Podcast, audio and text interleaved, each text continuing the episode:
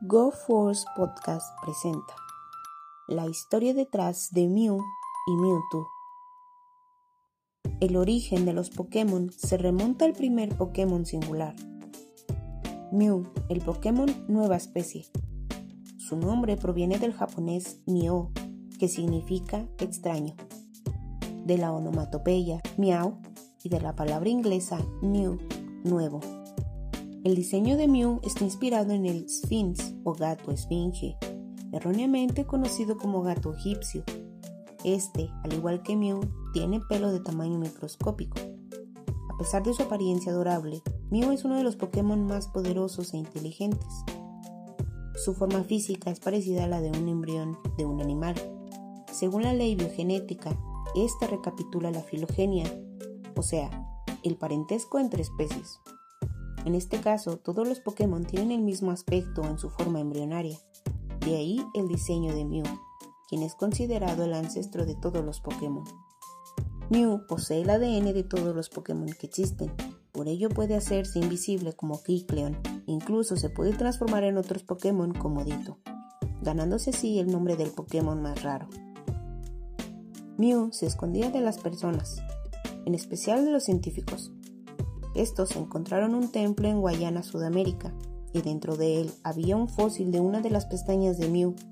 Lograron extraer su ADN y tras varios intentos crearon un clon alterado genéticamente para ser más fuerte. Debido a esta manipulación genética, nació Mewtwo. Mewtwo, el Pokémon genético. Su nombre proviene del Pokémon Mew y de Chu, que significa Mew 2 haciendo referencia a la clonación de Mew.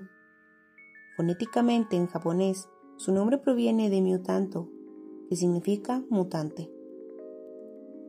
El Pokémon legendario artificial tiene forma humanoide con rasgos físicos felinos. Las diferencias físicas entre Mew y Mewtwo son abismales. Posee un tubo que sale del hueso occipital y llega hasta su espina dorsal. Los horribles experimentos en la mansión Pokémon tuvieron consecuencias, creando al Pokémon más salvaje que se pueda conocer. Este, al contrario de Mew, no tiene compasión, solo piensa en combatir y eliminar a sus rivales. Mewtwo tiene dos megas.